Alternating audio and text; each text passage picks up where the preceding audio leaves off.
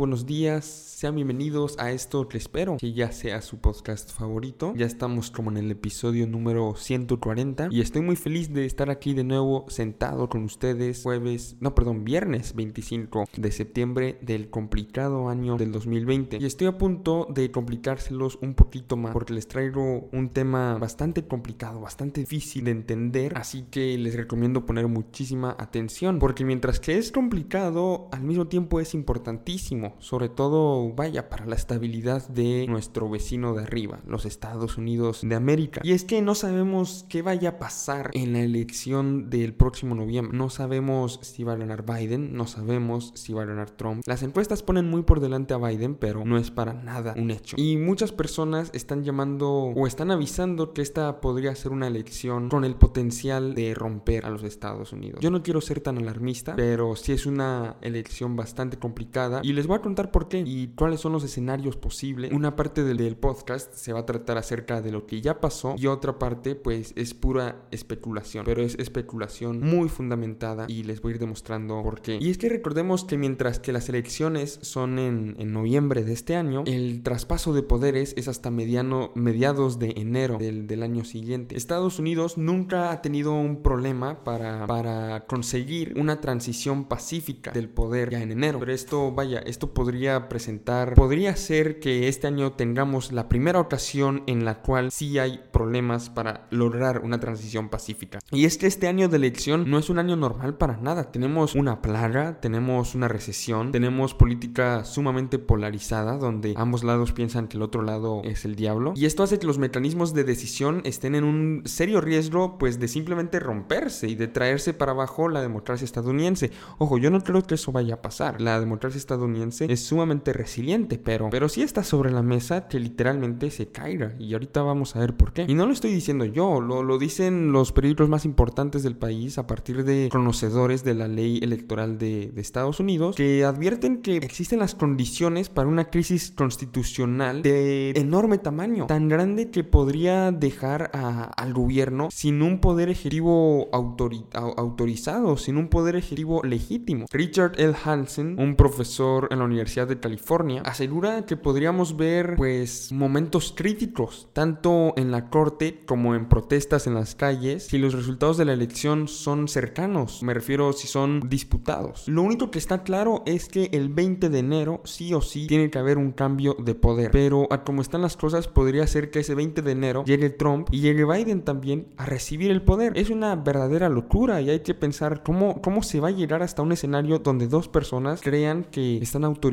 para ser presidente de Estados Unidos por los próximos cuatro años. Y mucho de esto va a depender de lo que pase en lo que en inglés se conoce como el interregnum, que consiste en los días, en los 79 días que están entre el día de elección y el día de inauguración del nuevo presidente. Otra cosa con la cual hay que estar seguros es que Donald Trump puede ganar o puede perder, pero lo más probable es que nunca, nunca conceda la derrota bajo ninguna circunstancia. Hay muchos medios que están tratando de vender la idea de que es una posibilidad distante y que podría hacerlo, pero con todo respeto, dejemos todo ese tipo de charla suave a un lado por el momento. Conocemos a Trump y no podemos permitirnos pretender que, que él va a dejar el poder de manera tranquila. Por ejemplo, en el debate del 2016, yo recuerdo muy bien cuando dijo, cuando evitó asegurar que él iba a aceptar la derrota de perder en el 2016. Cuando le preguntaron, oye, ¿vas a aceptar que Hillary Clinton ganó si ella gana? Y él dijo que iba a mantenernos en suspenso, que no nos iba a decir hasta la noche de la elección. Y después, en el 2016, estaba haciendo una conferencia, un rally en Delaware, en Ohio, y comenzó diciendo, señores y señoras, quiero hacer un enorme anuncio el día de hoy. Me gustaría prometer a todos los votantes estadounidenses que voy a aceptar los resultados de esta histórica elección. Y después dijo, pero solo si gano. O sea, Donald Trump ya ha dicho explícitamente en el pasado que él no va a aceptar los resultados de una elección a menos que él sea el que gana. En otras palabras, si él pierde, no va a aceptar la, la derrota. Y esto es algo sin precedentes en la historia de Estados Unidos. El perdedor siempre, siempre, siempre concede la derrota para mantener la civilidad, para mantener el orden. Me viene mucho a la mente el caso de la elección del 2000, cuando Bush eh, estaba compitiendo contra Al Gore, el entonces vicepresidente de Estados Unidos. Y toda la elección se redujo al estado de Florida, donde Bush apenas ganó por 500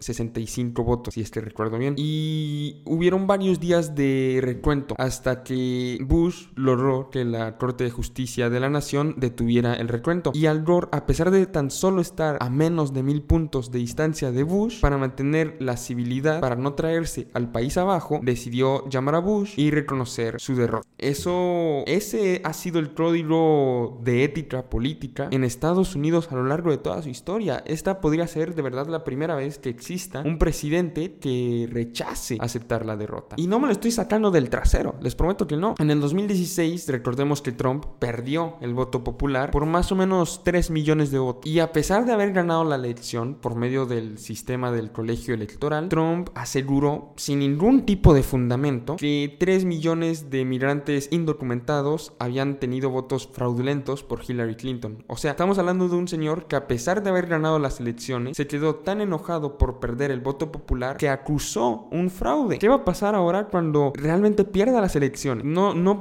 sería estúpido pensar que se va a quedar callado y no, y no va a hacer nada, nada más. Y para terminar de demostrarles por qué Trump sí va a disputar los resultados de la elección y no va a aceptar la derrota, les voy a decir algo que él dijo en la convención republicana del pasado 24 de agosto, hace un mes exactamente. Él dijo, la única manera en la cual podemos perder esta elección es si es una elección fraudulenta. Eso fue lo que dijo, esas son sus palabras, las pueden buscar si no me creen. Y si esto no los puso bastante nerviosos, yo no sé qué los va a poner nerviosos. Es el, uno de los candidatos a la presidencia, asegurando que la única manera en la que él va a perder es si hay un fraude. Esto es un claro atentado contra la democracia, porque nadie puede asegurar, no importa si tienes una ventaja de 500 puntos porcentuales, aunque sea imposible, no importa. Si pierdes en el día de la elección, perdiste. Es la democracia. O sea, imagínate qué mal perdedor tienes que ser como para desaparecer por completo la posibilidad de perder a menos que sea un fraude. Y eso es lo que puede meter en un serio problema a los Estados Unidos. Y es lo que ya comenzó a meter en problemas a los estados. Porque Trump ya lleva un año o más de un año luchando para evitar que Biden gane. Pero no luchando con campañas políticas y de manera limpia, sino haciendo pues lo que llamaríamos una, una guerra sucia. Porque de acuerdo con las encuestas y de acuerdo pues con que obviamente perdió el voto popular del año pasado, eh, del 2016, tiene sentido que a Trump le vaya mejor evitando que la gente vaya a votar. Em, específicamente evitando que la gente demócrata vaya a votar. Y hay varios métodos para hacer esto. Uno de los principales son las operaciones del día de la elección. En inglés se les llama Election Day Operations, EDO así les vamos a llamar, EDO. Estas son operaciones donde los republicanos mandan este, a personas a vigilar los sitios para votar. Ahorita les voy a explicar un poco más al respecto, pero ¿por qué creo que esto va a pasar? Bueno, Justin Clark, que es uno de los principales administradores de la campaña de reelección de Trump, fue grabado diciendo que especialmente en Wisconsin las operaciones del día de elección van a ser sumamente importantes. Está su voz diciendo eso. ¿Y por qué van a ser sumamente importantes específicamente?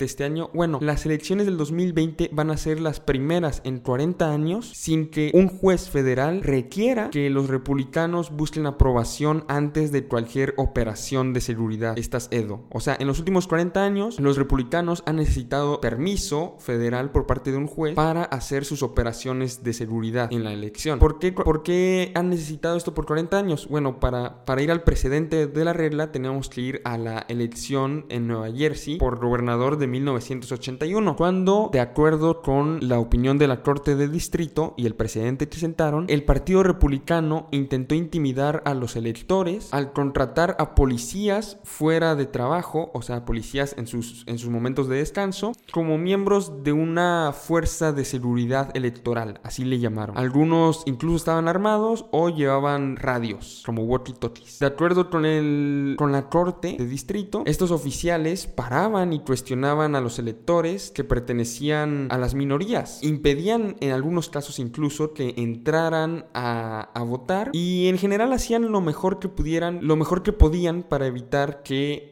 eh, electores con miedo fueran a votar. O sea, le metían miedo a las minorías que asistían a votar para que se fueran del de lugar. Este año, como ya no hay ningún juez vigilando a estas fuerzas de seguridad electoral de republicanas, los republicanos ya contrataron a 50 mil voluntarios en 15 estados claves para monitorear eh, los lugares de, de voto. Estas son palabras de Trump. Trump dijo lo siguiente, vamos a tener sheriffs y vamos a tener a miembros de la ley vigilando las elecciones y ojalá también abogados estadounidenses. Ahí está diciendo él que sí, esto lo van a hacer, van a tener a personas vigilando los sitios para votar. El miedo por parte de los republicanos a, a un fraude a lo mejor no está tan justificado. Por ejemplo, en el Brennan Center of Justice, un think tank no partisano, se calcula que el fraude en Estados Unidos en tres diferentes elecciones se encontró entre el 0.0003% y el 0.0025% de los votos eh, hechos. Otra investigación de Justin Levitt en la Escuela de Ley de Loyola encontró que de mil millones de votos hechos en Estados Unidos entre el 2000 y el 2014, tan solo 31 tienen posibilidades de ser verdaderamente un fraude, un voto fraudulento. Entonces, ¿con qué cara vienen los republicanos a asegurar que va a haber fraude en las elecciones? Bueno, la pandemia les ha dado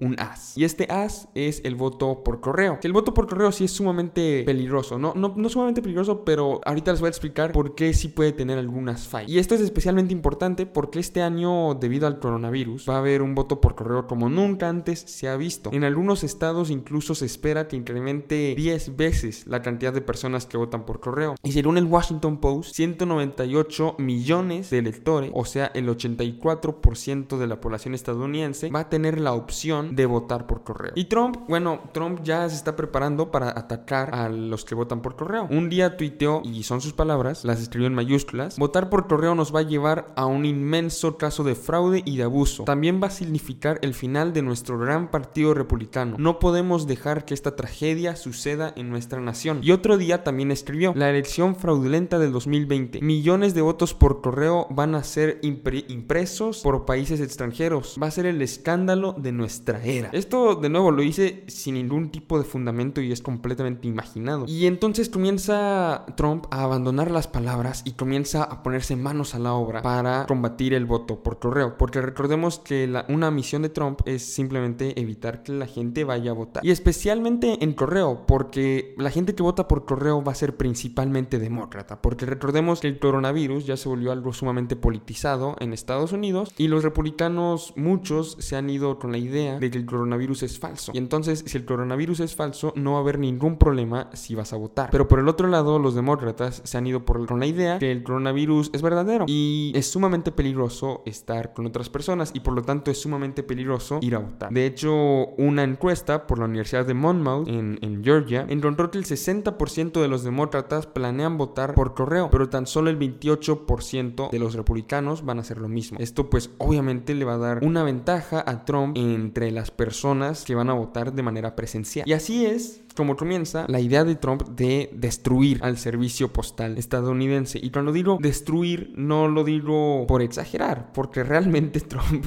quiere causar una catástrofe en lo que es la agencia más popular del gobierno. Esto lo comienza poniendo a Louis DeJoy como el, el líder del servicio postal estadounidense. Louis DeJoy pues lleva toda la vida siendo un republicano y es un importante donador a este partido. Desde que DeJoy llegó ha recortado el servicio, ha estructurado la administración en los niveles más altos y ha causado atrasos tremendos. De hecho, según Los Angeles Times, el periódico más importante de California, los trabajadores del servicio postal estadounidense estaban tan atrasados procesando los paquetes que para principios de agosto, roedores estaban comiendo los contenedores de fruta podrida y carne podrida y los pollitos bebés que se envían por correo estaban muertos adentro de sus cajas. Hasta ese nivel ya ha llegado lo que a comienzos de año era un orgullo estadounidense, el USPS, el United States Postal, Postal Service. Pero también hay que ser realistas, eh, no es como que el presidente puede destruir completamente el servicio postal, y no es lo que él está intentando, él no está intentando que los demócratas no puedan votar simplemente, sino que está intentando desacreditar la práctica de votar por correo, preparándose para cuestionar la legitimidad de estos votos después de la noche de la elección. Y es que hay algo que en inglés se conoce como el blue shift, el traslado azul, la ola azul, el cambio azul, el nombre que le quieran poner. En inglés se llama Blue Shift. Perdón, me gusta leer periódicos, pero no soy traductor. Pero bueno, este Blue Shift eh, es un suceso en las elecciones de Estados Unidos, donde la mayoría de la gente que vota por correo a lo largo de, de la historia moderna ha sido demócrata. Y los votos por correo se votan después de, se cuentan después de los votos presenciales. Esto significa que en los días siguientes de una elección, cuando se comienzan a votar los votos por correo, sube sube la cantidad de votos demócratas. Y esto se conoce como el Blue Shift. Nunca ha decidido una elección presidencial, el Blue Shift. Pero sí sucedió algo muy interesante en el 2018 en Florida. En la noche de la elección los republicanos estaban ganando eh, por muy poco para gobernador. Ron DeSantis, eh, en ese momento candidato para para Florida por parte de los republicanos, iba ganando por 18.416 votos. Pero conforme se empezaron a contar los votos por correo, comenzó a observar cómo su ventaja iba disminuyendo. Seis días después de que se comenzaran a votar los votos por correo, Trump ya se había hartado y escribió en Twitter lo siguiente. La elección en Florida debería ser llamada a favor de Rick Scott y de Ron DeSantis, porque un gran número de votos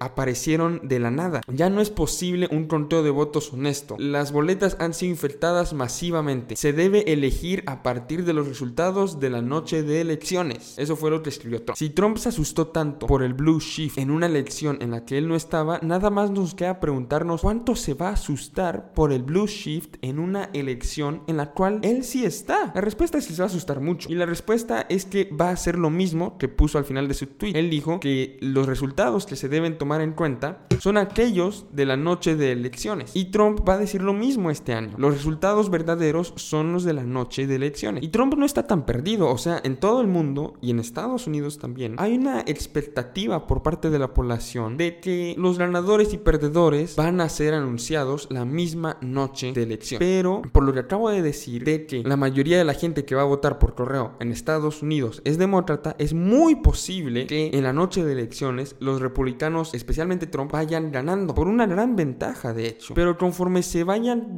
tomando en cuenta los votos eh, por correo y vaya sucediendo el blue shift, suben las posibilidades de que los demócratas comiencen a rebasar a Trump. Y es muy probable que Trump, igual que lo hizo en el 2018 con la elección de Florida, no quiera aceptar que la victoria que había tenido, que la victoria que había celebrado en la noche de elección, se le escape de las manos una semana después por los votos por correo. Y les tengo una mala noticia, porque de acuerdo con los modelos de los expertos, eso es lo más probable lo más probable es que Trump tenga una ventaja enorme, enorme, increíble después de la noche de elección. Pero con el tiempo Biden lo va a terminar rebasando gracias a los votos por correo. Y como les dije, esto es sumamente peligroso. Otro término importante es lo que los abogados electorales llaman el margen de litigación.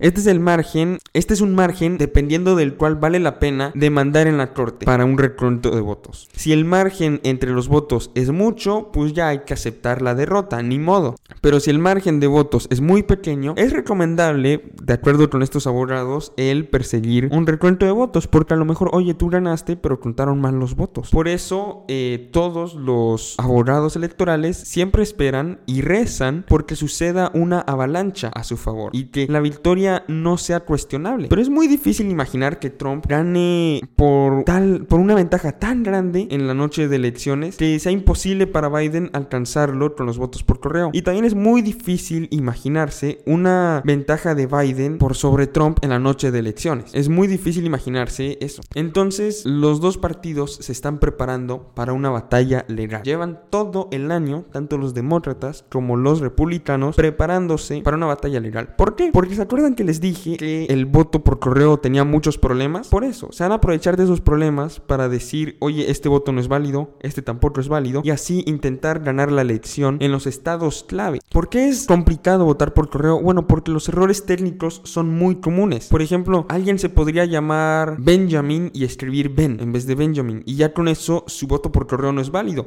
O podría haber cambiado su firma a lo largo de los años, o podría haber impreso su nombre en vez de haber firmado, o podría haber envuelto su voto de manera incorrecta y estos votos no deberían contar. En cambio, cuando se vota en persona, un trabajador en la puede ayudar a resolver estos errores técnicos. Pero cuando votas por correo, uno de estos pequeños errores invalida tu voto por completo. Y esto pues va a hacer varias cosas. Va a hacer que sea muy sencillo este, quejarse acerca de los resultados y va a hacer que, que el conteo de votos se alargue. Y Trump es alguien muy impaciente. O sea, vamos, me choca que siempre que hable de Trump tenga que hablar de sus tweets, pero este es lo único que hace. Pero vamos a julio, cuando escribió en Twitter, se deben conocer los resultados de la elección en la noche de la elección. No días, no meses y no años después. O sea, Trump está siendo muy claro que él va a querer los resultados en la noche de la elección. Y es interesante porque él mismo está destruyendo o dándole, como decimos coloquialmente, en la madre al sistema postal. Pero al mismo tiempo que él está lastimando al sistema postal, él está exigiendo resultados en la noche de la elección. Como que se está contradiciendo un poco. Pero es que es justo eso lo que él quiere. Él quiere que los votos por correo se cuenten lento para que la gente que vota republicano se vaya con la finta de que, oye, Trump estaba ganando por 20 puntos en la noche de la elección. Eso significa que él ya ganó. ¿Cómo me vas a decir que después de una semana de contar los votos por correo,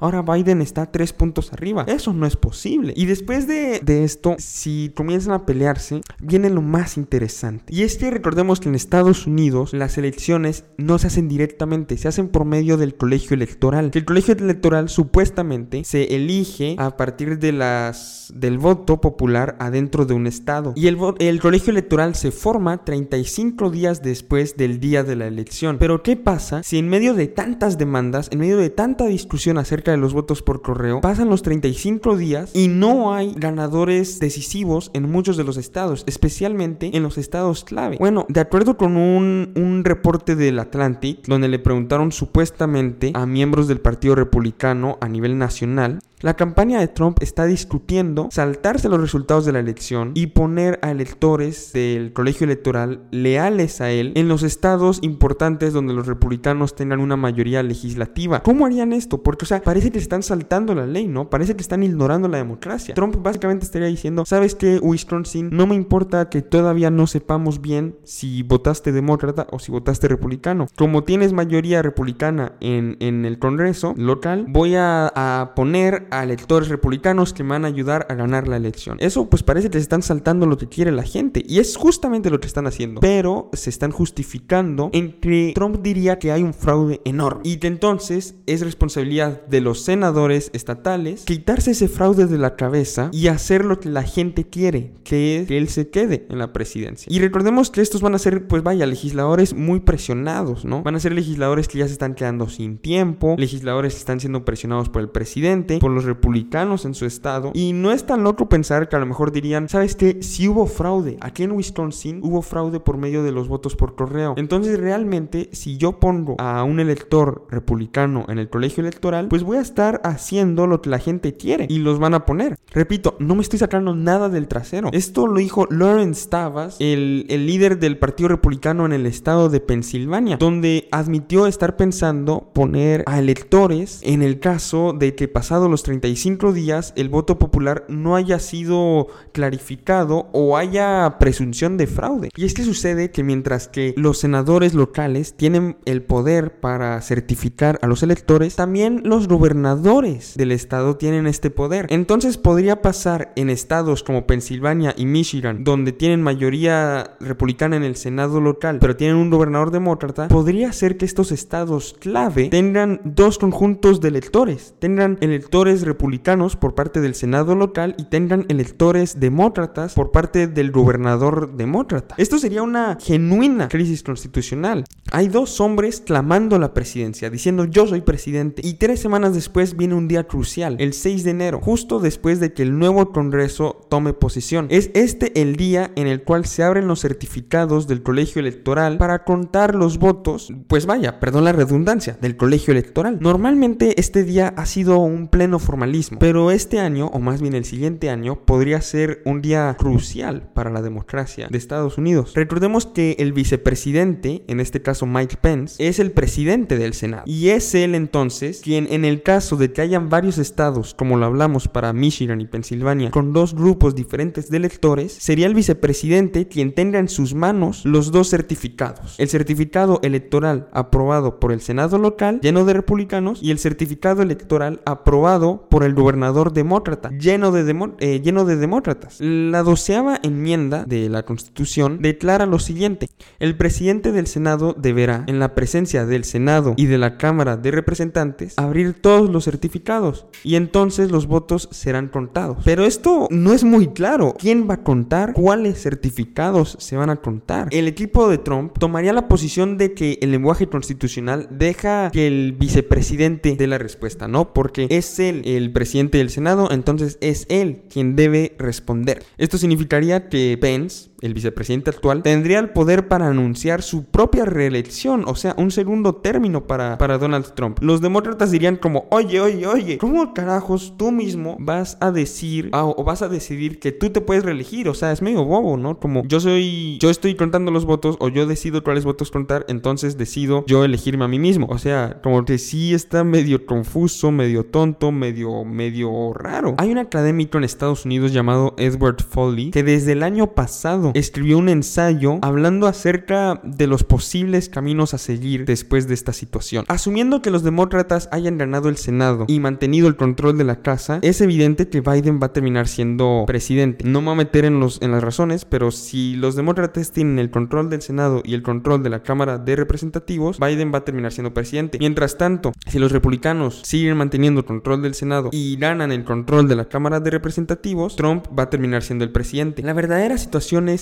¿Qué pasa si el Congreso se mantiene como ahorita? O sea, con un Senado republicano y una Cámara de Representantes demócrata. Lo más probable es que sigan discutiendo por la eternidad. Los republicanos van a seguir manteniendo, oye, eh, Trump debe ser el presidente. Y los demócratas van a seguir manteniendo, Biden debe ser el presidente. No hay ningún voto que venga a romper este empate. Están, como se diría en el ajedrez, en un stalemate. Foley, el autor de este ensayo que les menciono, de 25 mil palabras, un experto en leyes electorales, no sabe qué solución hay. Él no puede decirnos cómo se evitaría esta situación o cómo terminaría. Entonces la cuestión para de ser acerca de ley, comienza a ser una cuestión de poder. Y honestamente, ¿quién tiene más poder ahorita? ¿El que está viviendo en un sótano en Delaware o Donald Trump, que tiene posesión de la Casa Blanca? El 2021 va a comenzar de manera muy agitada, de eso no hay dudas. No deberíamos tener dudas al respecto, va a ser un comienzo de año de loco. Y lo que me preocupa especialmente es lo que les acabo de decir al final. De acuerdo con Edward Foley, ya no va a ser cuestión de ley, va a ser cuestión de poder. Y cuando no hay ley y lo único que importa es el poder, las situaciones normalmente no acaban de manera muy amigable, amigable, acaban, vaya, con violencia. Habrá que ver qué pasa el siguiente año. Pero bueno, ese fue todo el episodio del día de hoy. Espero que les haya gustado. Sé que es un tema bastante, bastante complejo. Tuve que leer varios artículos varias veces para terminarlo de entender, para poder más o menos explicarlo. De todos modos, no podría explicarlo ahorita sin la